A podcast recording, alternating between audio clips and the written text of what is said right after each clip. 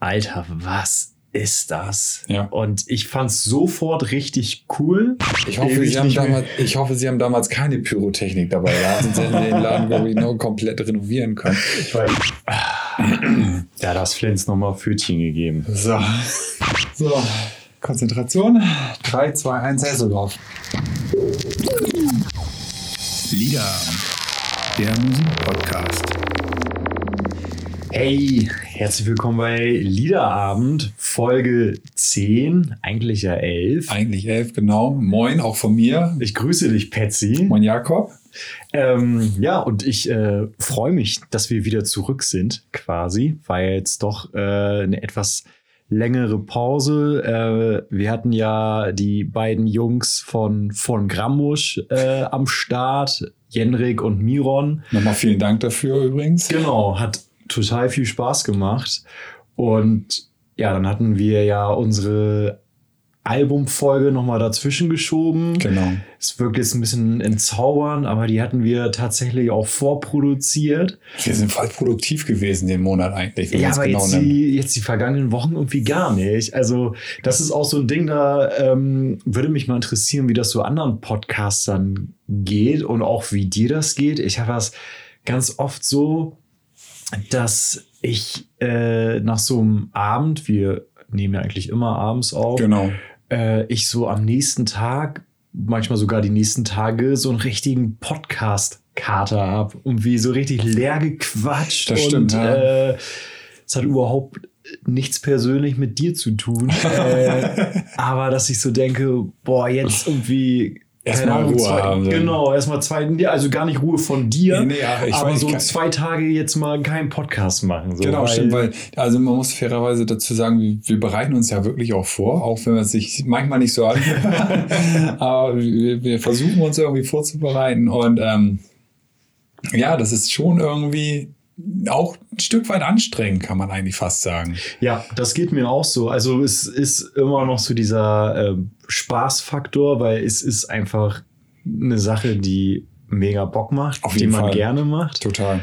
Aber ja, man hat das schon manchmal, dass man dann unter der Woche abends im Bett liegt und denkt, oh, in zwei Tagen nehmen wir einen Podcast auf und ich habe noch gar nichts gemacht. und so. Ja, tats ja, tatsächlich ist das bei mir immer so, ich versuche mich dann immer schon die Woche über komplett, also wenn wir ein bestimmtes Thema haben, äh, wenn irgendwo oder ein bestimmtes Album besprechen oder eine bestimmte Band, dass ich dann wirklich nur die Sachen dann höre oder mich dann auch wirklich versuche zu, drauf zu, zu fokussieren auf das Ganze.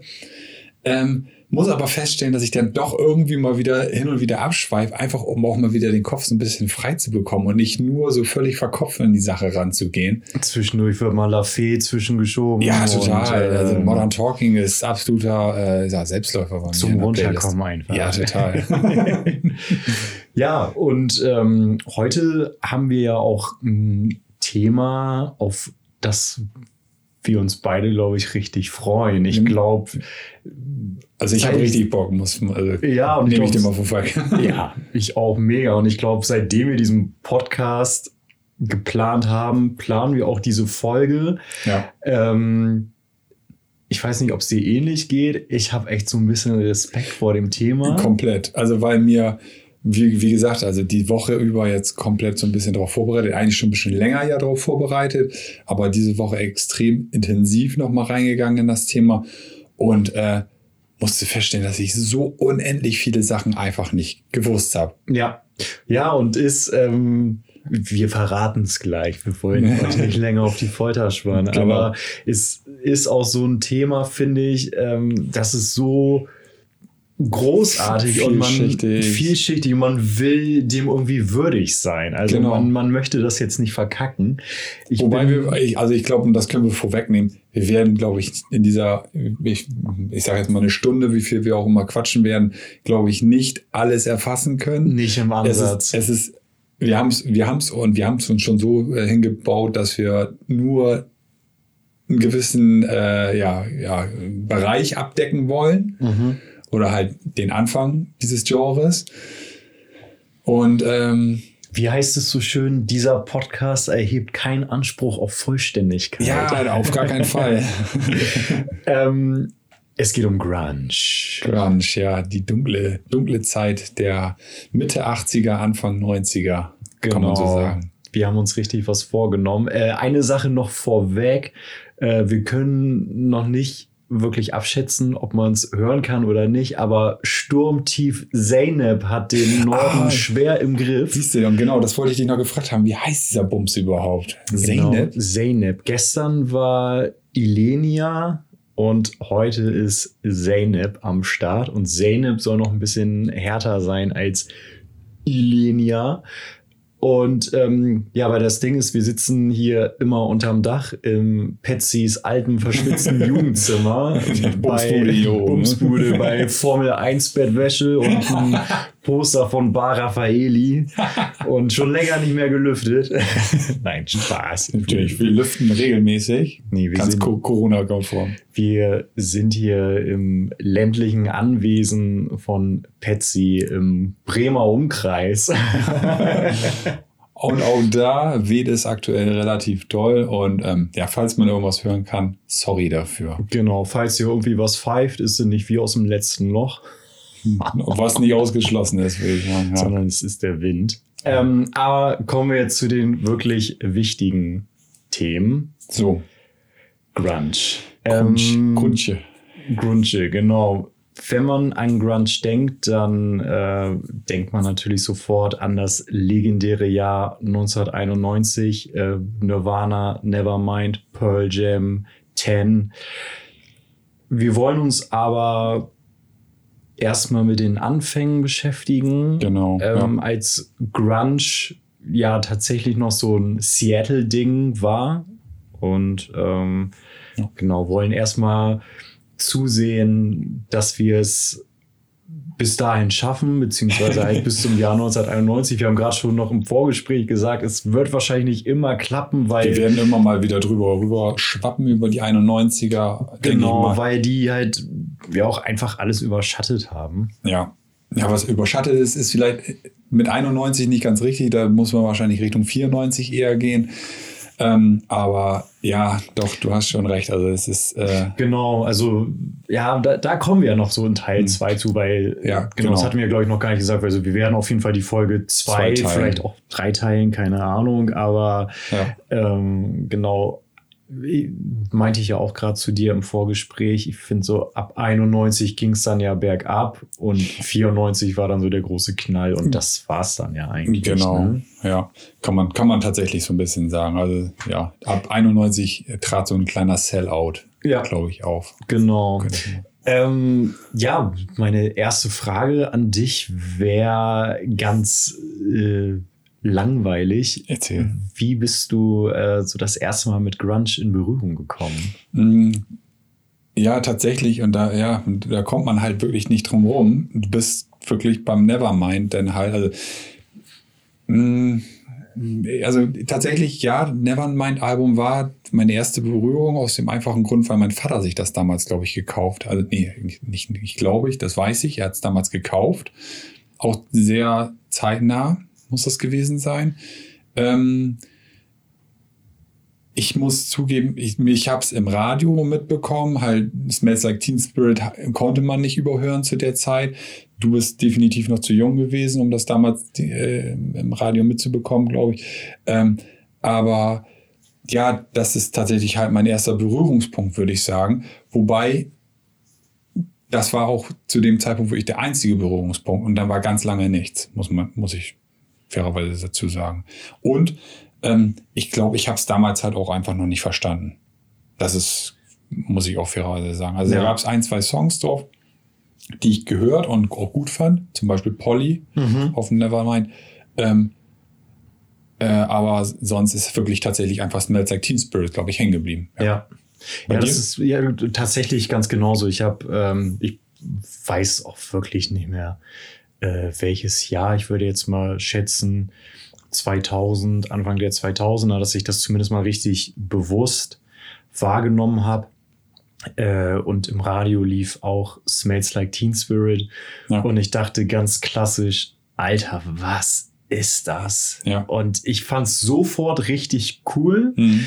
weil ähm, mich speziell bei diesem Song, natürlich auch dann später bei anderen, mich diese, diese Wut in dieser Stimme so fasziniert hat. Ähm, Aber halt trotzdem verzweifelt, finde ich irgendwie. Gerade, ja. gerade bei Smith Like Teen Spirit, ich finde es genau. extrem. Es gibt ja ähm, auf diesen ja, ich glaube, man kann schon fast sagen, berühmten YouTuber äh, Rick Beato, mhm. der ähm, diese göttliche Rubrik hat, äh, What Makes the, the song, song, great? Und da gibt es auch die eine Folge mit Smells Like Teen Spirit und da wie immer nimmt er ja die Songs da so richtig auseinander und dann in dem einen Teil ähm, lässt er nur die Vocals abspielen. Ja, und das, das ist, ist so krass. unglaublich. Und das ist ja irgendwie nichts verstärkt oder so, sondern er schreit sich halt wirklich die Seele aus dem Leib. Ja. Und ähm, genau das, das war einfach das, was mich so fasziniert hat. Und dann habe ich mir, glaube ich, zu meinem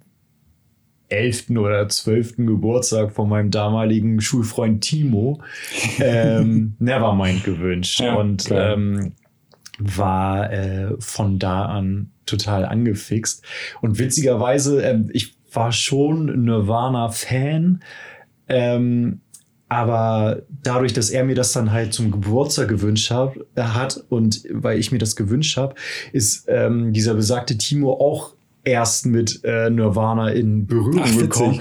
Und der ist dann ein riesengroßer Nirvana-Fan geworden. Also ich hatte dann halt Nevermind und Bleach und er hatte äh, Nevermind, Bleach in Uterio. Dann gibt es ja noch äh, diese Box-Tapes, ja, äh, genau. Greatest Hits, alle Live-Alben und ja, er ist da richtig drin aufgegangen. Ja. Und ähm, spannend. Aber ich kann. Wann halt, war das? Weißt du da? Äh, was sagst du? Auch so mit der Anfang der 2000er. Ja. Ich sag Anfang, Mitte 2000er. Weil ähm, witzigerweise war da bei mir, kam da die zweite Grunge-Welle oder quasi eigentlich, da habe ich es erst bewusst richtig wahrgenommen. Mhm. Und zwar, ähm, ich meine, 2002 kam das, dieses äh, Greatest Hits Album raus. Ja wo unter anderem aber auch ein neuer Song veröffentlicht worden ist. You Know, you know You're Right. Ja. Und der hat mich einfach damals komplett so fasziniert, ja. weil das, was du gerade gesagt hast mit, mit uh, Smells Like Teen Spirit, dieses, dieses verzweifelte Reingebrülle ins Mikrofon, nicht mhm. verstärkt und äh,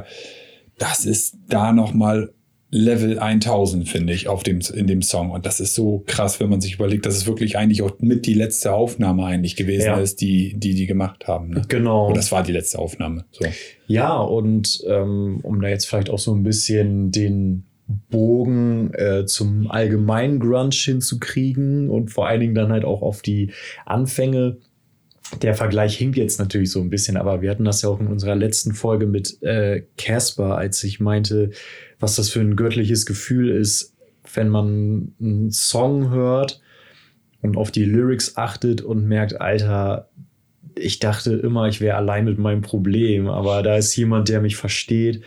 Und ich finde, das ist ja das Hauptding, wofür Grunge steht. Komplett, Natürlich ja. nicht für alle, um Gottes Willen. Nee, definitiv. Aber nicht. das ist ja so, ich finde, Grunge ist ja schon ein Musikgenre, der sich eben über die Themen, auf die wir sicherlich gleich auch noch zu sprechen kommen, definiert. Ja, auf, äh, also es ist schon, ähm, äh, es, ich, man, man spricht ja immer davon, ich, ich habe es auch im letzten äh, im Interview irgendwo gelesen oder ge, äh, gehört, dass das Grunge tatsächlich die letzte große Jugendbewegung eigentlich genau. gewesen ist.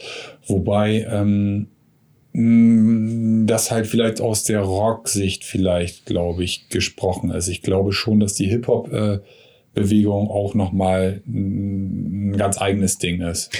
Auf jeden Fall, aber ich glaube niemals so groß wie Grunge. Also zumindest also, nicht von der Rebellion her gesehen. Genau, also halt so eine, das war ja so eine, eine, klar, es gibt auch eine Hip-Hop-Kultur und die ist auch total wichtig und komplex. Aber ja, es ist echt nochmal ein gutes Thema für sich. Ich bin mir echt unsicher, inwieweit man das halt auch so mit äh, Grunge ähm, vergleichen kann. Weil da, dann, dann gibt es ja auch noch diese Generation X, genau. die sich ja genau darüber definiert hat. Ja. Ähm, ja. Aber so. so. jetzt sind wir schon wieder voll, voll in den 90ern, wo genau. wir gar nicht hin wollten. Nee. Ähm, ich weiß nicht, willst du anfangen? Ich würde tatsächlich, also was heißt anfangen? Oder ich, einsteigen. Ich würde mal einsteigen. Ähm, Äh, wenn, man, wenn man über Grunge spricht, ist das eigentlich erstmal schon mal generell komplett verkehrt, glaube ich. Weil ich glaube, die Leute, die damals ähm, die Musikrichtung gemacht haben, gar nicht wollten, dass das Grunge heißt. Also Ja. als solches. Also ähm, wir sprechen immer von Grunge, aber eigentlich ist es Alternative Punk, könnte, man so sagen. Also es ist, es ist eine Mischung aus, aus Hard Rock, Punk. Äh, ich habe, ich habe ein paar, ich musste wirklich jetzt mal so ein bisschen ein paar Sachen rausziehen.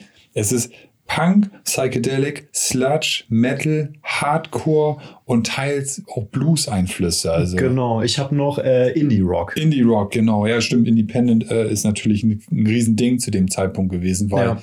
die sich ja wirklich dadurch äh, definiert haben, dass sie in Anführungsstrichen keine Kohle gehabt haben und Mhm. alles irgendwie selber so ein bisschen auf die Beine gestellt haben. Genau. Ja.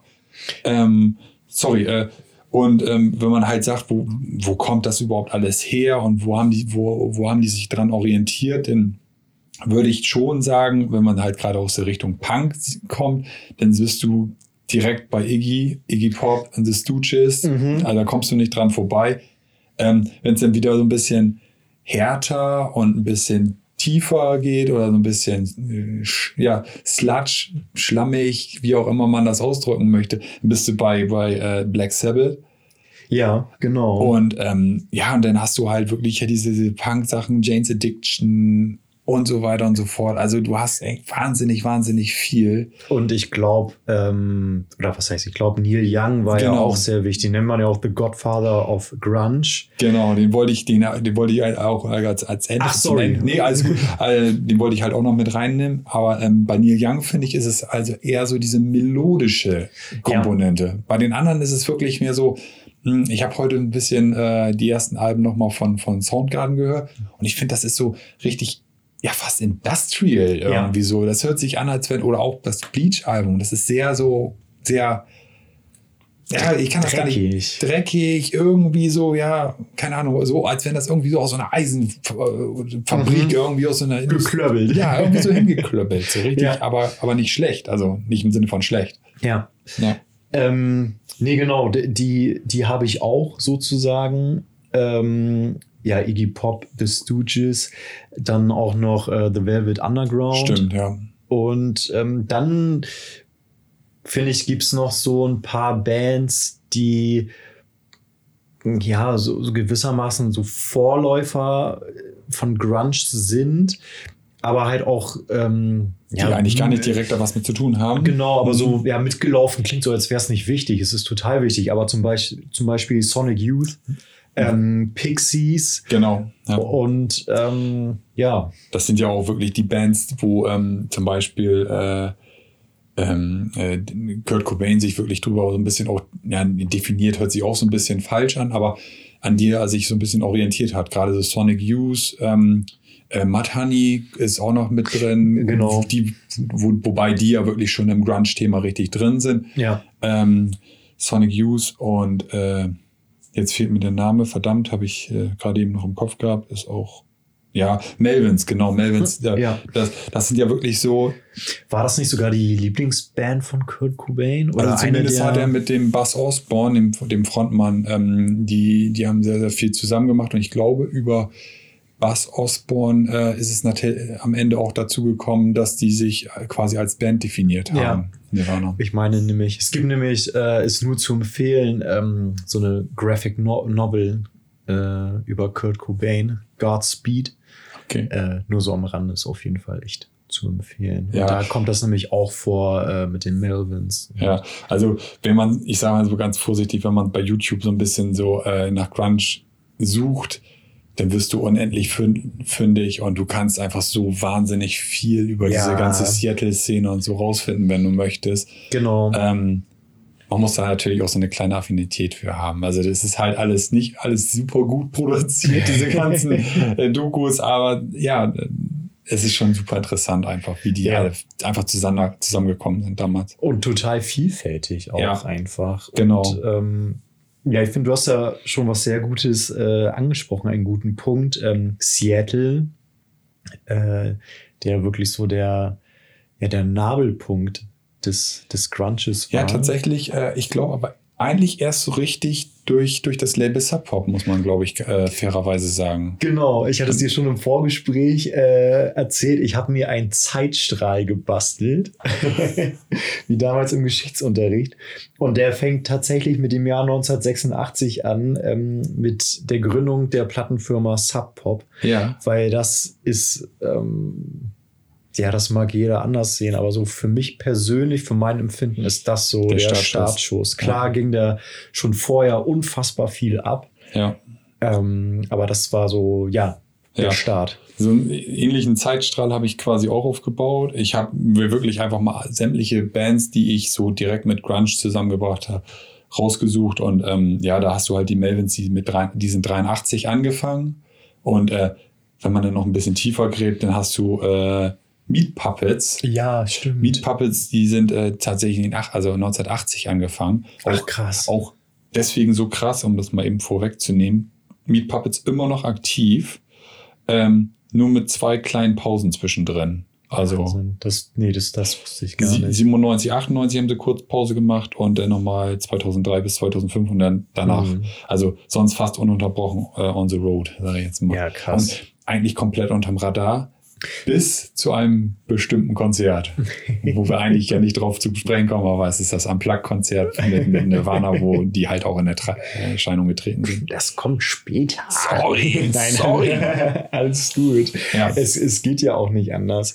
Ähm, ich hatte noch ein ähm, Interview mit äh, Susan Silver gelesen, eine total interessante Frau. Ich wollte gerade sagen, hätte ich die jetzt kennen müssen? Ähm, weiß Su- nicht, sie ist die Ex-Frau von Chris Cornell Ach, und die okay. Mutter der gemeinsamen Tochter Ja. und ähm, Managerin unter anderem von eben Soundgarden, Okay. aber auch äh, Alice in Chains. Krass. Ähm, ja, macht man so halt beides nebenbei, ne? Genau, und äh, ja, total interessante Frau. Ähm, gibt leider nicht so häufig Interviews, aber gut, sie sagt dann halt, ich glaube jetzt das Interview war tatsächlich aus dem vergangenen Jahr. Äh, und dann sagt sie halt äh, natürlich und verständlicherweise auch, dass sie immer noch unter dem Selbstmord von Chris Cornell leidet Ja, natürlich. Ja. und sich da äh, natürlich auch aus der Öffentlichkeit entsprechend zurückgezogen hat. Aber ähm, worauf ich hinaus will, ist, dass sie eben ganz viel über die Anfangszeit äh, in Seattle erzählt hat und das muss einfach das Paradies gewesen sein. Und Ja. da möchte ich wiederum nochmal ganz kurz auf unsere äh, letzte Folge zurückkommen, weil du hattest das in ähm, Bezug auf Queens of the Stone Age erzählt, dass äh, die Bands sich ganz häufig unterstützt haben, Und ja. so war das halt in Seattle auch. Ja. Das war Ich glaube noch fast, fast krasser, weil die ja wirklich in WGs gelebt haben. Genau, das sagen. war dieses, dieses kulturelle Bild in dieser Stadt, finde ich, ist wie so eine einzige Kommune irgendwie. Ja, da gab es kein. Beef und, sondern nee, man hat sich gegenseitig unterstützt und die haben halt ähm, mit ihrer Musik absolut keine Kohle gemacht. Die Ja. haben dann halt irgendwie in Copyshops oder in Bars und Kneipen gearbeitet und. Am Wochenende oder abends ging es dann halt auf die Bühne. Und ähm, das finde ich halt auch eben so, so spannend an Grunge, so diese Verbindung eben zu Seattle. Und ich hatte dann auch so überlegt, ähm, dass das auch echt nicht so häufig ist. Ähm, so eine Verknüpfung von einem Musikgenre äh, zu einer ganz bestimmten Stadt. Mhm. Also so ad hoc ist mir da halt echt eingefallen, äh, so New Orleans mit dem Ja, klar, Jazz. Genau, da hast du den Jazz auf jeden Fall ganz fett. Und, aber das äh, stimmt natürlich nicht ganz, aber natürlich die Beatles und Liverpool. Aber Ja. die Beatles sind natürlich kein Musikgenre. Ist Detroit nicht bekannt für Hip-Hop? Kann das sein? Ja, halt, also Eminem kommt ja aus äh, okay. Detroit. Ja. Das wäre jetzt so ein, was mir jetzt so spontan einfallen würde. Genau. Ja, und ich glaube, ich glaube tatsächlich, New York ist schon Hardcore-Punk. So da. Ja, gut, ja, stimmt. Ja, und Brooklyn auch schon wieder Hip-Hop, ne? Ja, ja, man kann das glaube ich schon. dann- Ich habe mir, glaube ich, ein bisschen zu kurz Gedanken gemacht. Nee, was heißt so kurz Gedanken, aber äh, ja, wir haben uns ja schon im Vor Vorfeld gesagt haben, immer jetzt, wir fokussieren uns immer auf eine Sache und dann wirst du, glaube ich, auch so ein bisschen betrieb, betriebsblind irgendwann. Ne? Richtig. Also ich, ich habe das ganz häufig, dass ich dann irgendwie Sachen auf einmal nicht mehr, ja, andere Sachen nicht mehr wahrnehmen kann Ja. auf einmal. Genau, aber ich stelle mir das äh, jedenfalls total spannend vor und ähm, ja, wäre gerne dabei gewesen, weil ich glaube, es war wirklich eine unfassbar, unfassbar äh, spannende Zeit, in der auch, glaube ich, so viel möglich war, weil die Leute, ich sage es jetzt einfach mal so, wahrscheinlich auch wenig zu verlieren hatten. Also die haben halt einfach ihr Ding gemacht. Ja, ich glaube, also wenn man wirklich jetzt mal zurückguckt oder, oder hinguckt, wie das denn überhaupt, warum haben die Leute Musik gemacht und warum haben die diese Musik gemacht, wie sie halt am Ende auch geklungen hat und nicht wie Schlager am Ende, sag ich jetzt mal ja. salopp. Ähm, das sind halt häufig Jugendliche, muss man ja wirklich sagen, die sind ja wirklich jung gewesen, ähm, die aus viel schlechten Verhältnissen in der Familie auch gekommen, also wirklich zerrüttete Familie, viel, also gerade ich glaube, Aberdeen, ähm, habe ich gelesen, war eine sehr, sehr hohe äh, alkoholsüchtige äh, Mittelschicht, sage mhm. ich jetzt mal. Ähm, aus dieser kam ja auch Kurt Cobain am Ende. Ähm, nee, Aberdeen? Aberdeen, ja, Aberdeen war richtig. Und ähm, das ist ja so ein bisschen das Umfeld von Seattle gewesen, wenn ich es richtig im, im Kopf habe. Geograf, war noch nie so mein Riesending. Und ähm, da sind die Leute halt in die nächstgrößere Stadt ge äh, ge gepilgert. Und wie gesagt, nicht zuletzt wahrscheinlich, weil Sub Pop da äh, das mhm. Label gegründet hat. Und dadurch haben die sich dann halt auch wirklich alle da wiedergefunden. Richtig. Und äh, halt, ja, die haben halt von vom Wochenende zu Wochenende gelebt. Ich, ja. äh, mal, um so eine kleine Anekdote so rauszuholen, ich lese gerade aktuell den Storyteller von äh, Storyteller von äh, Dave Grohl. Und da, äh, der hat ja damals in der Band Scream, bevor er zu, zu Nirvana gewechselt ist, gespielt. Und die sind halt mit einem Van durch USA getourt, USA, Kanada zum Teil, und wussten teils nicht, ob sie den nächsten Gig spielen können. Entweder waren da Leute im Publikum und die haben bezahlt, mhm. oder die hatten einfach keine Kohle für, für ganz für den Tank, muss man ja. fairerweise sagen. Und da mussten die halt irgendwelche Shows absagen, weil es einfach nicht ging. Die haben halt so von Tag zu Tag gelebt. Ne? Genau. Gut, auch immer schön zugekifft. ich glaube, glaub, das brauchst du dann auch, wenn du also wirklich wochenlang im Van lebst. Ja. So. Aber äh, ich, die Leute hatten halt, was du schon sagst, wirklich nicht viel zu verlieren. Und dann ja. hat sich das halt so wiedergefunden. Ja, und als dann, äh, ohne da jetzt wieder zu groß vorzugreifen, ähm, aber bevor, ähm, oder als das dann so losging mit dem Hype und als es dann ein bisschen besser lief, ähm, erzählte dann auch Dave Grohl so rückblickend, äh, ja, wir waren einfach schon dankbar dafür, dass wir nicht unsere Gitarren verkaufen ja. mussten, um irgendwie was zu essen zu haben und unsere Miete zu bezahlen. Richtig und, krass. Ähm, ja, und das geht ja, glaube ich, wirklich durchgehend für alle Bands, ähm, die ja. zu diesem Genre gehören. Also würde ich jetzt mal so behaupten. Ja, also klar gibt's da, ist das alles sehr individuell und heterogen, aber man muss ja auch sagen, das waren halt die 80er. Zu dem Zeitpunkt war ja eigentlich alles andere in als, ich sag jetzt mal, Punkrock eigentlich, mhm. sag ich mal ganz vorsichtig. Ja, es war. Ähm, das war eigentlich, war das so die Zeit, wirklich Metal. Glam Metal. Glam Metal. Ganz furchtbar. Ganz furchtbar. Wobei, fairerweise muss, muss ich, da muss ich nachher noch so eine Schleife drehen. Das, da kommen wir dann zu Muzzle of Bone. Das ist, hat tatsächlich auch so leichte Einflüsse, also mit dem, mit dem Frontmann Andy Wood, mhm. ähm, der wirklich sehr extrovertiert war und auch, äh, ich sage jetzt mal, in seiner Spandex, da wo er halt schon den, den, den Superfrontmann ges gespielt hat. Ja. Großartiger Sänger. Ähm, aber ja, also ich glaube, dieser, dieser Punk war zu dem Zeitpunkt eigentlich fast tot. Ja. Muss man sagen. Und dann hat sich das so langsam irgendwie entwickelt.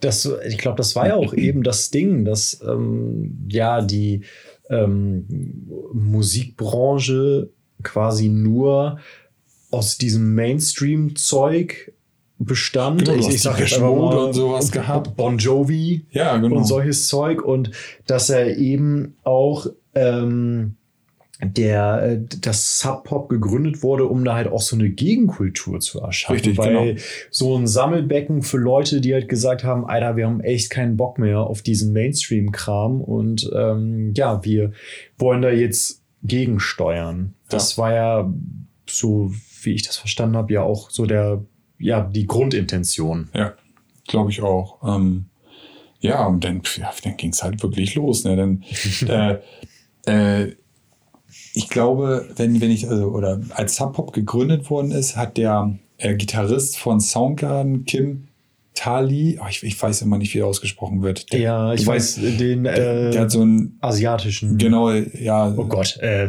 da, also ich Ja. glaube, er ähm, ist asiatischer Herkunft. ja, wie auch immer. Schneiden Ähm, wir es uns raus. ja, wie auch immer, äh, ja, ist ja auch scheißegal, aber ähm, äh, der hat tatsächlich damals den, äh, die beiden äh, Leute, die Subpop gegründet haben, ich habe jetzt gerade nicht die, die beiden Namen vor Augen. Äh, Bruce Pavitt, Brian Pavitt, Ja, Brad, kann sein. Brad. Ich bin mir jetzt mit dem, also der Ja. Nachname ist auf jeden Fall Pavitt. Ich bin mir gerade nicht sicher, ob Bruce, Brad, Brian. Auf jeden Fall hat er die, die, die beiden Jungs zusammengebracht Ja. und die haben daraufhin erstmal das, das, das, das ganze Ding gegründet. Und äh, ja, und dann, dann hat das so langsam Fahrt aufgenommen irgendwie so, ne? Äh, interessanterweise, kleiner Fun Fact am Rande, er hat äh, Sub Pop am Anfang mehr durch Merchandising eingenommen als durch Plattenverkäufe. Ach, krass. also, äh, Ja, aber wenn ich mir dich so anschaue, Patsy sitzt hier äh, richtig standesgemäß Stand- im offenen karierten Hemd und darunter ein T-Shirt von Sub Pop. so sieht's aus, ne? Also, Also mehr Vorbereitung geht nicht. Ich sitze hier im Hoodie und Jogginghose, völlig vercrackt von der Woche. Es ist Freitagabend. Ähm, ja, aber ähm, Patsy, Patsy ist die Säule dieses Podcasts. So sieht's aus. Ich halte ich halt hier die visuelle Brille hoch, auch wenn Die Grunge-Fahne hoch. wenn man es nicht sehen kann. Ja, nee, und ähm, ja, tatsächlich halt haben die halt wirklich mehr, mehr T-Shirts verkauft als äh, alles andere. Ich, ich versuche gerade zu finden, wie, was sie da noch irgendwie hatten, äh, irgendwie so Total Sellout, irgendwie hatten sie als T-Shirt, so äh, ganz witzig irgendwie. Ja. Dadurch, dadurch hat sich das, glaube ich, so ein bisschen auch groß gemacht, das Ganze. Und was auch ganz interessant ist, die haben am Anfang, ähm, haben die wohl so äh, Single of the, the Month oder Day oder Week oder so rausgebracht, Okay. ähm, wo halt immer irgendein Song rausgehauen worden ist auf Tape quasi. Und ähm, ja, das war halt quasi so, so dieses, ich sag mal, Spotify für Arme. Das war halt so, das war auch wirklich so ein Club. Wirklich, also Ja. dieser Club und der Club hat sich definiert in einer Höchstzeit von 8000 Leuten. ja, und ähm, dadurch hat sich halt, haben die, glaube ich, auch so die Musiker untereinander ausgetauscht. Ja. Das ist halt total abgefahren. Das kannst du dir heutzutage gar nicht mehr ausdenken. Heutzutage, wo alles so super schnell ist. Ja. Damals musstest du halt, äh, ja, In der- Tape, in der Tape aufnehmen. Ne? Ja, und in der Schule hat man sich irgendwie äh, gegenseitig den MP3-Player ausgeliehen äh, für die Unterrichtsstunden. Genau. Ja, und damals war das halt echt so, ja, krass. Ist total witzig. Aber genau das meine ich halt eben so. Ähm, ich nenne es jetzt mal so bescheuert. Ähm, dieses Seattle-Feeling, einfach dieser Austausch Ja, unter Bands. Und ähm, ja, das finde ich einfach total cool. Ja. Wusstest du übrigens, dass die erste Single, die auf Sub Pop rausgekommen ist, Nirvana's äh, Love, Buzz and Cheese, äh, Big Cheese gewesen ist? Nee. Das äh, war, mir, war mir so auch gar nicht bewusst, bis, bis ja, diese Woche, als ich es dann gelesen habe. Also, Ja, krass. Nee, das, das, das wusste ich nicht. ja, total. Ja. Wollen wir mal absetzen? Ich glaube, wir müssen mal absetzen, äh, weil ich habe nämlich auch eine leichte Pappmaul gerade. Genau. Und wir müssen mal gucken, ob das Dach noch steht. Genau. Es fegt hier. Wie heißt er noch? Zeynep. Zeynep. Ist, ist, ist, ist, ist es überhaupt äh, weiblich oder männlich? Ich glaube, das ist äh, ein äh, weiblicher Name. Ich äh, hatte nämlich damals in der Grundschule, glaube ich, eine türkische Mitschülerin, die Ah, hieß okay. Zeynep, Okay. meine ich. Ich hoffe, dass ich da jetzt keinen Scheiß erzähle. Aber ich bin mir ziemlich sicher. Liebe dass eine- Grüße. liebe Grüße an Zeynep. ähm, ich bin mir gerade noch nicht mal sicher, ob du wirklich existiert hast. ich habe das so oft, dass ich Sachen träume oder denke und sie dann auch glaube. Ähm, das bringt mich im Alltag ziemlich oft in die Bredouille. Macht ja nichts. ähm, aber darum soll es jetzt nicht gehen, sondern wir machen kurz Pause Und hören uns dann ab gleich wieder. und kommen ein bisschen klar. Alles klar. Bis gleich. Was feiert ihr hier eigentlich? Robert Smiths Geburtstag. Welchen Geburtstag? Robert Smiths. Wer war Robert Smith? Das ist der Chef von The Cure. Ja, der, der hat heute oder irgendwann Geburtstag. Ich weiß es nicht genau. Ich, ich habe mächtig getrunken. Russischen Wodka und Er hat so heute. Geburtstag und wird 31 Jahre Der hat alt. heute Geburtstag und wird 31 Jahre alt.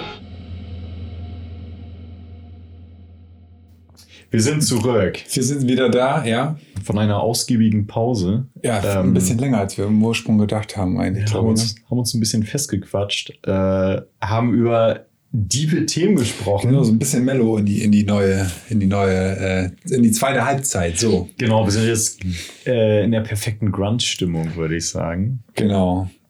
Ja. Wo wollen wir hin? Wo wollen wir hin? Ähm, die Frage ist, äh, wir, wo waren wir überhaupt? Also wir waren beim Sub Pop auf jeden Fall. Genau, wir waren in Seattle. Wir sind in Seattle äh, immer noch, so Genau. irgendwo Mitte der 80er. Ähm, ja, wir, äh, ich, ich würde ganz gerne nochmal, hast du, was hast du so außerhalb der, ich sag jetzt mal, Standard-Bands, die wir sowieso auf dem Zettel haben, wie Soundgarden, Pearl Jam, Nirvana, sonst so, für dich nochmal irgendwelche anderen Bands irgendwie so rausgefunden, die du gar nicht vorher auf dem Zettel hattest? Ähm, das eher nicht so. Also ich muss gestehen, so tief bin ich gar nicht reingegangen. Ich habe mich dann äh, viel mehr quasi mit den Bands, die schon da waren, äh, noch ein bisschen intensiver beschäftigt und ähm, ähm, genau, habe dann halt eben so geschaut, wo kam da die Inspirations Inspiration her. Du hattest es ja auch schon vorhin gesagt, so mit Meat Puppets und Melvins und so weiter. Sound, äh, Sonic Youth. Genau, Sonic Youth. Wobei äh, die ja wirklich eigentlich gar nicht dem Genre zugeordnet werden. Genau, das ist ja wirklich so eher Alternative. Ne? Genau, ja. Und ähm, ja, und das auch so nebenbei, äh, da würde mich auch mal so deine Meinung zu interessieren, äh, was mir dann erst relativ spät äh, eingefallen ist, obwohl es echt eine wichtige Band ist. Ähm, Smashing Pumpkins, äh, Ja. die ja jetzt nicht wirklich Grunge sind, sondern ich würde sagen, ähm, auch, ja, auch eher so Alternative Ich Rock. muss fairerweise sagen, oder fragen, weißt du, wann die sich gegründet haben? Weil ich glaube, die sind so ein bisschen eher Anfang der 90er tatsächlich. Genau, aber trotzdem habe ich häufig das Gefühl, dass die da noch so mit zugezählt werden, aber so richtig Grunge ist es ja nicht. nee, ich, also ich tatsächlich, ähm, da werden wir auch später eigentlich noch so ein bisschen mehr drauf eingehen. Es ist ja so, dass nach dem Grunge sich ja, ähm, da gibt es ja wirklich so einen harten Cut eigentlich, kann man fast sagen. Also da hat sich ja wirklich äh, nach 94 hat sich das ja alles verändert. Und ich glaube tatsächlich, dass die eher so in diese Ära Mhm. Alternative Rock reingehören, als dass sie eher dem Grunge zugeordnet werden. Ja.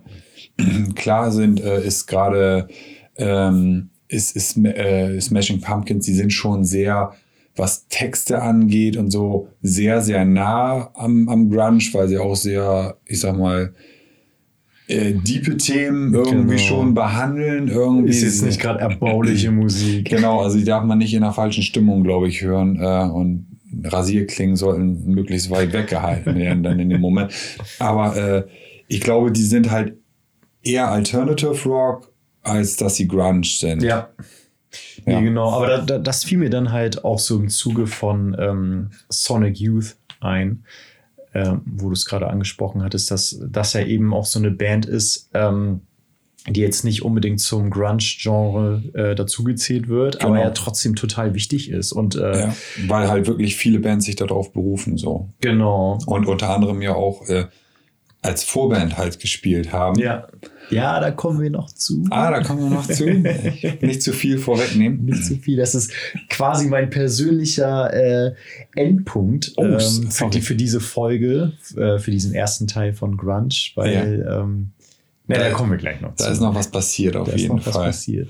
Ja, ähm, nee, interessant finde ich halt wirklich, ähm, was teils wirklich innerhalb des Grunges im Aufbau sogar noch passiert ist. Also nicht nur, dass es sich, ein komplettes Genre neu entwickelt hat. Ähm, wir haben es ja vorhin schon angesprochen, dadurch, dass sie halt wirklich auch viel miteinander abgehangen haben, teils in WGs gewohnt haben, bla bla. Ähm, äh, hast du wirklich auch komplette neue Konstellationen von Bands auf einmal. Ja. Und ähm, unter anderem ist da zum Beispiel die Band Green River, Genau. die da äh, ganz Vorläufer von. Genau Vorläufer von Mother, ja eigentlich von Mother Love Bone, wenn man es genau nimmt, Ja. sogar noch. Also und ähm, aus, also aus Mother Love Bone, die ja tragischerweise denn sich dann auch äh, Ende der, der 80er aufgelöst haben. Ich glaube, Anfang der 90er hat, äh, hat sich der Sänger äh, quasi den, den goldenen Schuss mehr oder weniger gesetzt.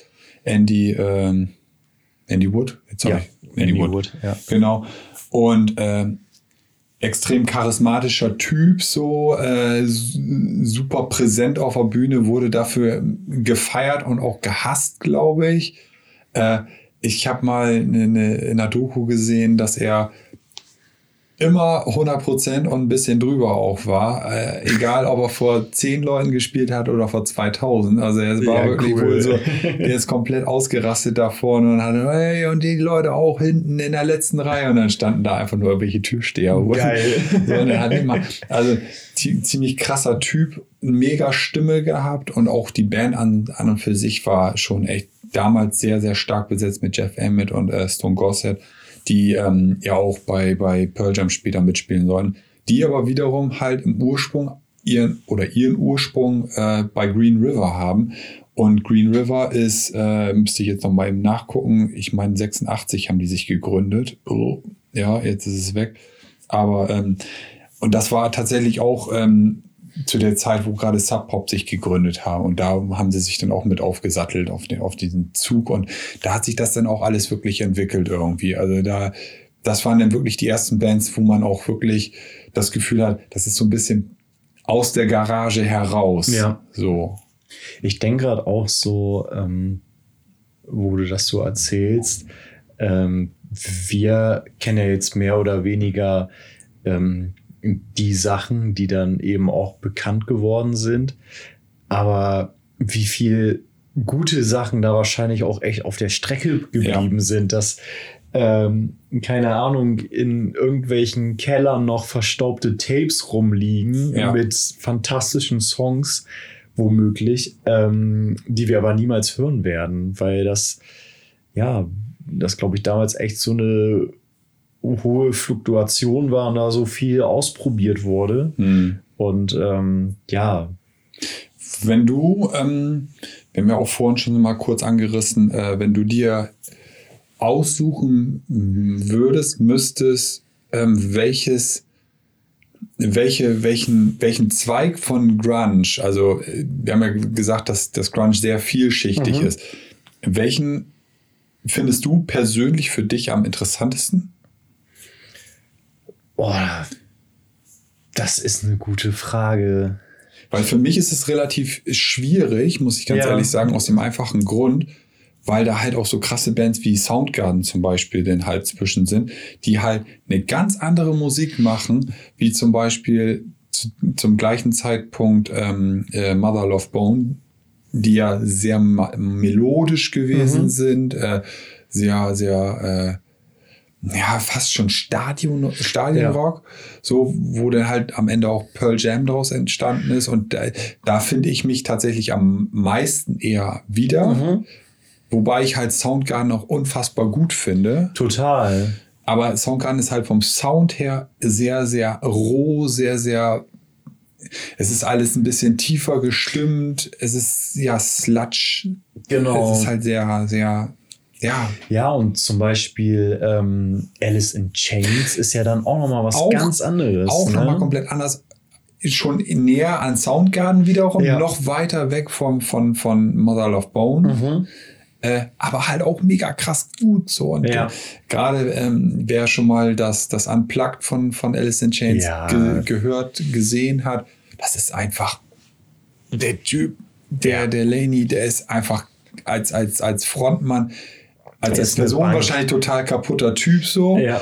Au- Auch wie viele andere ähm, ja, dem, dem Heroin verfallen. Ähm, aber eine Stimme wie ein, also, ja, Wie was du in der, Guss. genau, was du, was du in der letzten Folge schon mal gesagt hast, was muss man dafür getrunken geraucht haben bei Mark, äh, Mark Lennigan, der Ja. ja. auch da irgendwie mit drin hängt in dieser Genau. ganzen Szene. Ja. Ähm, es ist, es ist einfach fast unfassbar, was da für Leute, was da für, für Persönlichkeiten damals entstanden sind und damals auch schon relativ hochgehangen waren. Ja. So, ne? Und bis heute Bestand haben, wenn sie nicht schon tot sind. So. Also, Ja. ähm, Ja, aber ähm, um nochmal zurück zu deiner Frage. Sorry. Äh, ja, alles gut. Ähm, um nochmal zurück zu deiner Frage zu kommen, äh, auf die ich immer noch keine richtige Antwort hatte, äh, habe. Ähm, ja, ich würde mich, glaube ich, auch eher so Richtung ähm, Pearl Jam. Auch eher sehen. diese Melodik äh, schon. Genau, Melodik und auch ähm, ja, eher Team Nirvana. Mhm. Ähm, ich glaube, das, das ist so das, ähm, wo ich mich am meisten wiederfinde, wobei ich da auch äh, anmerken muss, dass es halt auch das, womit ich mich am meisten auseinandergesetzt Ja, habe. okay. Also ich äh, will hier auch gar nicht behaupten, dass ich ähm, die komplett, komplette Tiefe des Grunge äh, Das- durchdrungen hätte. Ich glaube, das kann keiner. Es sei denn, du warst live dabei. Und ich glaube, das ist einfach, mh, einfach zu komplex, das ganze Thema. Ja. Man Genau. glaubt zwar immer, das, was man halt so ähm, aus, als, als Bravo-Leser, nenne ich es jetzt einfach mal, früher mitbekommen hat, dass Grunge halt aus, aus, aus, aus Soundgarden und Nirvana besteht. Aber das ist ja bei Weitem einfach nicht so. Nee, es ist halt eben äh, super vielschichtig. Ja. Und ähm, deswegen äh, sei auch noch mal gesagt, diese Folge ist nur ein klitzekleiner Bruchteil von Ja, dem. und wie gesagt, es ist alles unsere Meinung. Äh, Gibt es Genau. bestimmt auch noch, äh, ja, In diesem Zusammenhang äh, schreibt uns gerne, ähm, Ja. was ihr so für Erfahrungen äh, mit Grunge gemacht habt, was ihr mit Grunge verbindet. Ähm, vielleicht sind ja auch Leute tatsächlich unter euch, die ihn live miterlebt haben. das wäre Ähm, natürlich mega krass. Das, das wäre ähm, mega fett. Äh, winkende Einladung wahrscheinlich in unserem Podcast sogar. Ja, auf jeden Fall. Hm. Nee, ähm, ja, dann, sind wir ja auch schon fast irgendwie in die Richtung, ja, wo, wo es dann wirklich so ein bisschen steil aufgeht, so, ne? Also, genau, ich glaube, ähm, Soundgarden war tatsächlich die erste Band, die bei einem Major-Label unterschrieben hat. Ja. Ich weiß gerade das gar war, nicht. war tatsächlich auch so ein bisschen, äh, glaube ich, so sehr kontrovers zu dem Zeitpunkt, weil ja alle sich so auf Sub-Pop irgendwie geeinigt hatten und dieses Independent-Ding. Mhm. Und dann kommt Soundgarden und sagt, ja, wir wollen es vielleicht doch ein bisschen größer angehen.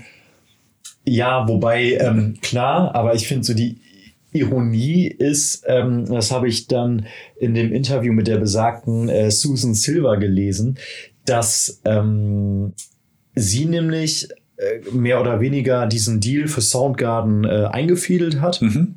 Äh, sie hat die auch damals gemanagt. Und dass dann äh, Kurt Cobain und Chris Novoselic bei ihr aufgeschlagen sind und gesagt haben, ähm, besorg uns auch mal bitte einen Major-Deal.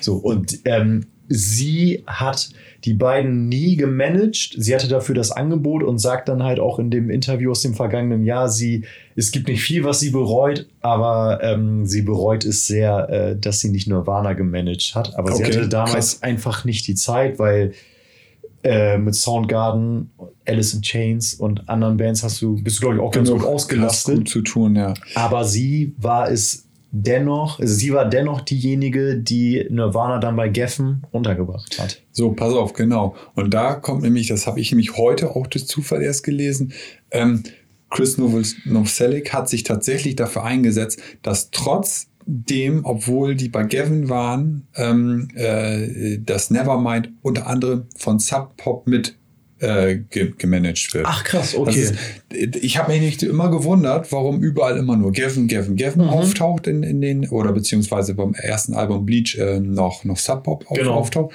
und beim äh, Nevermind tatsächlich beide aufgeführt sind. Ja. Und äh, da, äh, da, Ja, okay. da hat sich tatsächlich Chris- Chris Novo- Novoselic dann für eingesetzt, dass Sub Pop trotzdem noch was von diesem Kuchen abbekommen. Das ist, glaube ich, ein ziemlich guter Move für, für äh, Sub Pop gewesen. Äh, total. Ähm, Susan Silver sagt auch äh, in dem Interview, dass ähm, Chris Novoselic ein wahrer Gentleman ist. Das fand ich so eine ganz äh, nette Randnotiz, weil ähm, oh, ich habe es jetzt gar nicht mehr auf dem Schirm, wann es war, aber ich glaube, es ist tatsächlich noch gar nicht so lange her, dass äh, Nirvana in die äh, Rock'n'Roll Hall of Ja. Fame aufgenommen worden. Ich glaube, Und 2010 oder so kann es sein. Irgendwie so 2010, 2011 meine Mhm. ich auch.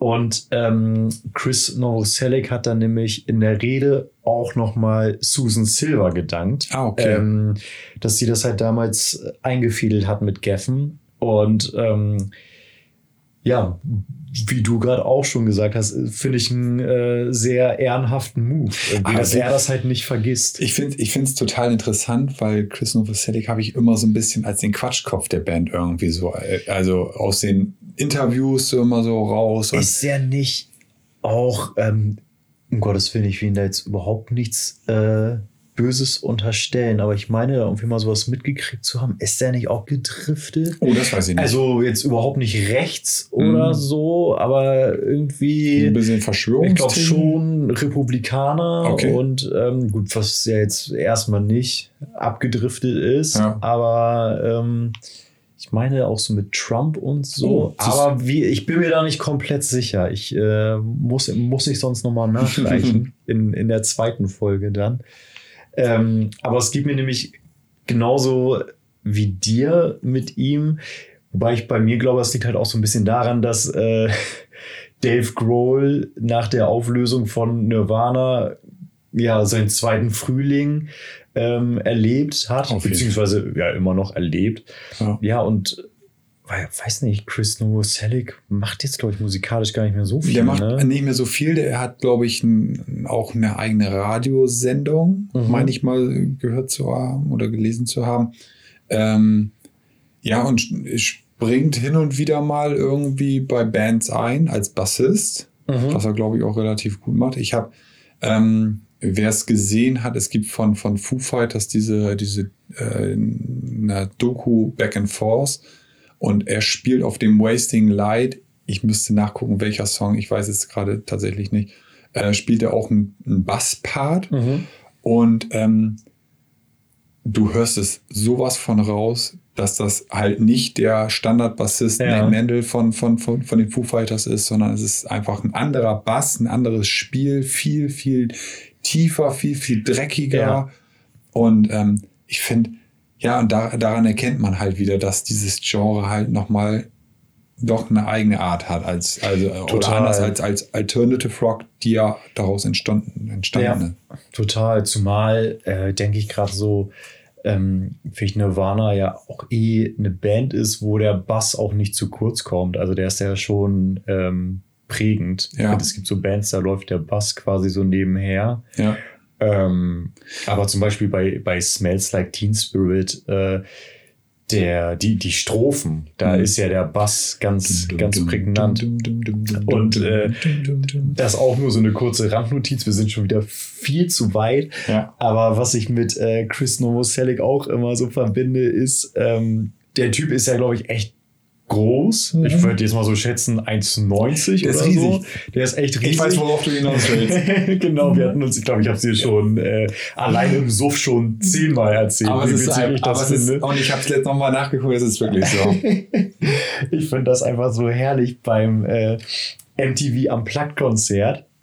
Ich meine, Kurt sitzt ja ganz bequem auf dem Bürostuhl und ich glaube, äh, Chris äh, sitzt auf so einem normalen Holzstuhl mit einer Lehne, der einfach viel Zu klein. ihn ist und er weiß gar nicht wohin mit seinen Beinen. Irgendwie die Knie sind gefühlt auf Kopfhöhe Stimmt. und ähm, ja, das geht ihm, glaube ich, das ganze Konzert so. Und, Es sieht halt irgendwie nicht gemütlich aus, was er da aufhat. und dann halt auch mit diesem Bass auf dem Oberschenkel. Aber er ist die ganze Zeit am Grinsen, das finde ich Ja, er sehr ist- sympathisch. Ich finde halt auch echt eine coole Ausstellung. Er wirkt Ja. immer ja so ein bisschen verpeilt. ja, auf Und, jeden Fall. ähm, Das stimmt, das ist ein bisschen clumsy. Aber gut, ähm, zum Unplugged-Teil. Ja gut, da gibt's ja, da sind Werden wir, wir noch wir noch kommen. viel zu weit schon. Ähm, ich habe jetzt zum Abschluss noch so eine kleine Anekdote vorbereitet. Ähm, außer du hast noch was. Nee, ähm, ich kann auf jeden Fall mit, mit reingrätschen, glaube ich, in deine Ane- Anekdote. Ah, okay, dann bin ich mal gespannt. Dann äh, fange ich mal an zu äh, annektieren. Wir sind ja äh, ein, wir sind ja ein Bremer Podcast. Ähm, und da trifft es sich ganz gut, dass ähm, Nirvana ähm, wenige Wochen äh, vor der Veröffentlichung äh, ihres Albums Nevermind, dass er ja alles verändert hat. ähm, ein Gig hatten in Bremen im Aladdin. Eben Jetzt die äh, Urbremer werden es kennen. Ähm, ein kleiner Laden im Stadtteil Hemeling. Ähm, Sehr, sehr unscheinbar, wenn Ja. man da, also ich sag mal, nee, nee, unscheinbar ist der Laden eigentlich gar nicht, aber er ist auf einmal da einfach. Also er ist, äh, man, man vermutet da nicht so einen Laden, finde ich. Kann Ja. das, also finde ich. ähm, wirklich berühmt für legendäre Konzerte. Ähm, also ich glaube, es war auch mal eine Zeit lang so ein Plakat dran, wer da schon mal aufgetreten ist und da kommt man wirklich aus dem Staunen nicht mehr raus. Ja. Es reicht äh, von ACDC ähm, über Run DMC Krass. bis zu eben Nirvana, die äh, am 27. August 1991 im Rahmen des Überschallfestivals äh, dort aufgetreten sind. Ähm, sie waren damals eh gerade auf Tour ähm, mit äh, Sonic Youth, äh, waren da die Vorband und ähm, genau haben da eine Dreiviertelstunde im Aladdin äh, gespielt. Der Sound soll damals wirklich unterirdisch gewesen sein. Ja. was auch der Grund war, warum äh, die Aufnahmen äh, über Jahrzehnte verschollen waren oder ja wahrscheinlich erstmal zurückgehalten wurden und jetzt vor ein paar Jahren äh, hat Radio Bremen sie restauriert und auch ähm, veröffentlicht. Äh, das heißt veröffentlicht, aber ich glaube, es gab irgendwann mal eine Sendung, da haben sie das Konzert einfach mal abgespielt. Ja. Sind auch nur 45 Minuten.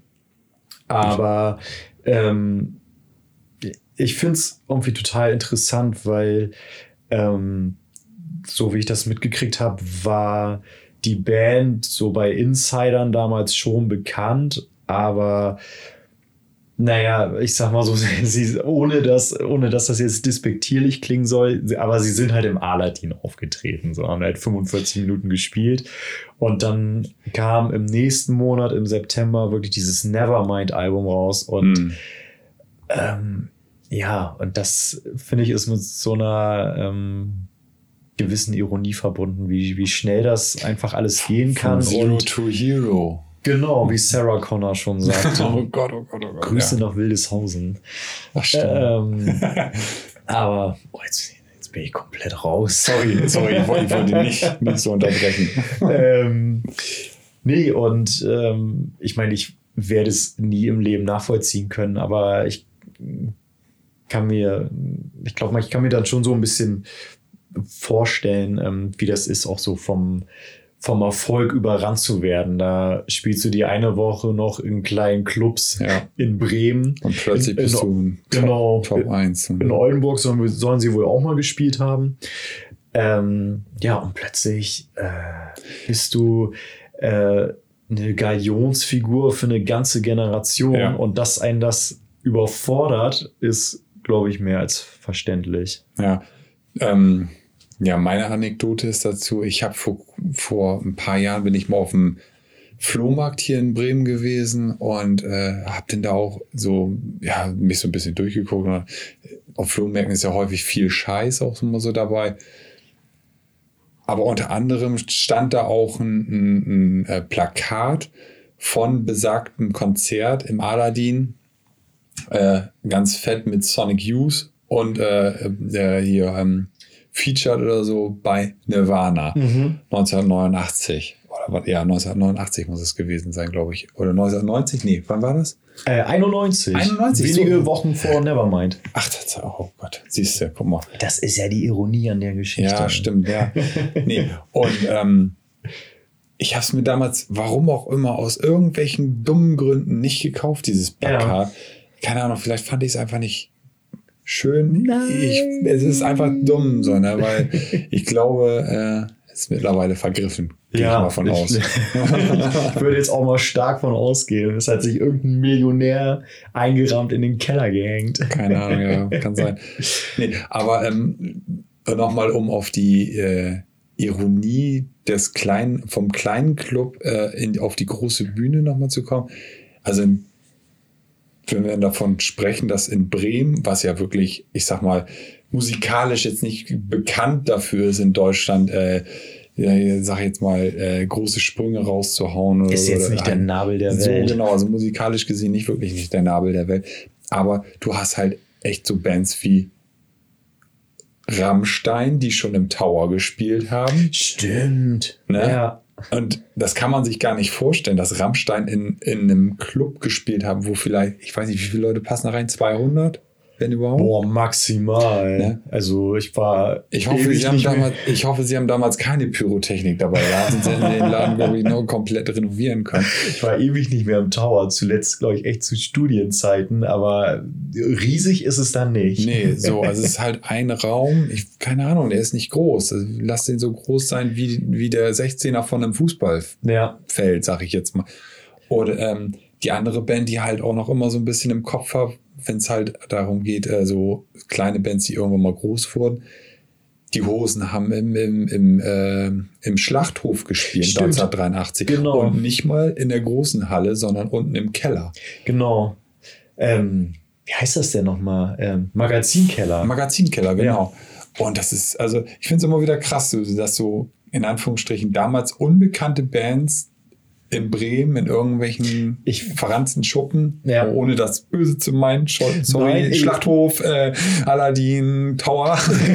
ähm, Äh, Ganz im Gegenteil, ich Genau. finde es mega cool. ich, lie- ich liebe solche Läden ja auch, muss Ja. ich, muss man, muss ja, sagen. und ich finde es auch ähm, einfach total interessant, weil das einem dann auch so ins Gedächtnis ruft, ja, alle haben mal klein angefangen, Ja. beziehungsweise, ich meine, ich will jetzt nicht schon wieder in diese Schiene geraten, zumal ich das Gefühl habe, äh, so langsam wird unser Podcast stilprägend dafür. Früher war alles besser. aber ich, Männer, Opa erzählt vom Krieg. Genau. Zwei alte weiße Männer erzählen vom früher, äh, früher. ähm, nee, aber das, ähm, ich habe so ein bisschen das Gefühl, äh, dass das eben auch so ein Phänomen ist, was heute nicht mehr so stattfindet. Nee, heute heute machst du Musik auf YouTube, wirst millionenfach geklickt, geklickt und ha- hast sofort alle großen Hallen ausverkauft. Genau. Und äh, früher, ähm, ja, hast Bist du halt erstmal auf eben, Clubtour gegangen. so. Genau, und äh, ja, bist wahrscheinlich mit dem alten VW-Bus durch die Pampa äh, ähm, gegurkt und ja, hast jeden Gig mitgenommen, ähm, den du konntest. Und ähm, da fällt mir auch so am Rande gerade ein von meiner Lieblingsband Guns N' Roses. Äh, es steht unter anderem auch in der Slash-Biografie, wie die halt angefangen haben. Und dann haben sie halt auch, äh, auch in so einem Bus äh, so eine Tour gemacht. Und es war eine absolute Katastrophe. Äh, Panne mitten in der Wüste, Geil. dann zurück, keine Kohle und äh, ja, aber so hat es halt angefangen, ne? Ja, Und ähm, das gibt's heute so nicht mehr. das gibt's heute nicht mehr. Und ich hoffe, wir konnten so ein bisschen für euch ähm, zusammenfassen, ähm, wie es für ganz viele Grunge-Bands angefangen hat. Ja. Jetzt müssen wir auf jeden Fall noch, noch eine Kurve kriegen, eine ganz, ganz wichtige Kurve, und zwar zu unserer Playlist. Genau. Die hätten wir nämlich fast unterschlagen schon wieder. nee, ich hatte sie noch Du hast sie noch auf dem Zettel, ja, siehst du. Ähm, ich fange mal an tatsächlich, weil ähm, da wir jetzt quasi am Ende oder an, an, an, so, an so einem Punkt sind, wo quasi, ich sage jetzt, ich nenne es jetzt einfach mal vorsichtig, die Höchstphase der Grunge-Zeit, ohne den, also ohne den Mainstream mitgenommen zu haben, also noch vor der Mainstream-Zeit, so, Mhm. so rum, ähm, würde ich ganz gerne von Nirvana, von dem äh, Bleach-Album School mal raufmachen, Mhm. tun, packen, droppen, Droppen. droppen, wir haben uns auf droppen geeinigt. Richtig. Und ähm, von äh, der viel von mir vorhin zitierten Band Mother Love Bone hätte ich gerne Chloe Dancer, Schrägstrich Crown of Thrones, ähm, gerne drauf. Ein unfassbarer Song, weil es halt, also es ist so ein Doppelsong, wie der Name auch schon mehr oder weniger vermuten lässt. Und es ist einfach alles drin. Es ist, ich sag mal, Excel hätte ihn nicht besser schreiben können, den Song. ähm, es ist sehr, sehr, sehr viel Gefühl. Es ist sehr viel, es ist einfach alles drin, was, was drin sein muss. Ohne dass dieser Song eigentlich grungy ist, aber trotzdem irgendwie in die Ära mit dazugehört, weil aus dieser Band halt so viel Gutes noch entstanden ist. Ja, cool. Äh, Werde ich mir auf jeden Fall mal reinziehen. Mega. Ähm, Habe ich jetzt gar nicht so auf dem Schirm. Also der Name ist mir natürlich schon ein Begriff. Ähm, aber jetzt so speziell der Song. Ähm, ich würde gerne zum einen ähm, von Sonic Youth vom äh, Album Daydream Nation, was ähm, glaube ich halt wirklich so ihr berühmtestes ist, äh, von 1988. Ähm, nicht den größten Hit, das ist glaube ich äh, Teenage Riot, äh, sondern äh, Cross the Breeze. Ähm, Finde ich auch total cool. Und ähm, dann würde ich äh, ein bisschen langweilig, äh, aber tatsächlich auch vom Nirvana-Album Bleach ähm, den Song About a Girl. Ah, ich hab's gewusst, ich hab's gewusst. ich finde äh, einer der besten Songs, womit du ein Mixtape äh, beginnen kannst. Nee, genau, aber das sind so die beiden äh, Songs, die ich äh, draufpacken würde. Droppen. Äh, droppen. Oh, Mein Gott, das kriegen wir irgendwann nach der 20. Folge noch hin. Ja, lass es die 30. sein. ähm, genau. Ja, Und dann würde ich sagen, beenden wir das hier. Ansonsten können wir noch mal ganz kurz darauf verweisen, ja, wir sind immer noch bei Instagram aktiv. Ihr dürft uns gerne schreiben. genau. Unter liederabend.podcast. Ja, so ist es, genau. genau. Wir haben sonst auch eine E-Mail-Adresse. Wir haben auch eine E-Mail-Adresse, liederabend.podcast.gmail.com. Oder Faxen. Faxen, genau. Schreibt uns einen Brief, malt uns ein Bild. Ja, gerne. Hätte ich voll Bock drauf. Geil, ein schönes Bild. Es gibt ja, es gibt ja hier diesen, äh, diesen den Podcast äh, Gemischtes Hack. Da gibt es eine, die, die malt immer zum Podcast die Bilder. Okay. Die malt also quasi den Podcast als Bild. Völlig verrückt. Ja, Ja, ich kann mir irgendwie nicht vorstellen, dass äh, irgendein Mensch bei unserem Gebrabbel künstlerisch inspiriert wird. ich glaube auch nicht. Wenn er nicht schon eingeschlafen genau. Ja, nee. Ansonsten sind wir durch für heute, ne? Also Ja. zumindest für diese Folge. Auf jeden Fall. Und dann hören wir uns hoffentlich ähm, im zweiten Teil, ähm, wenn wir den Grunge zu Grabe tragen. Ähm, Aber andere Dinge neu geboren werden. alles weitere dann. Macht's gut. Reingehauen.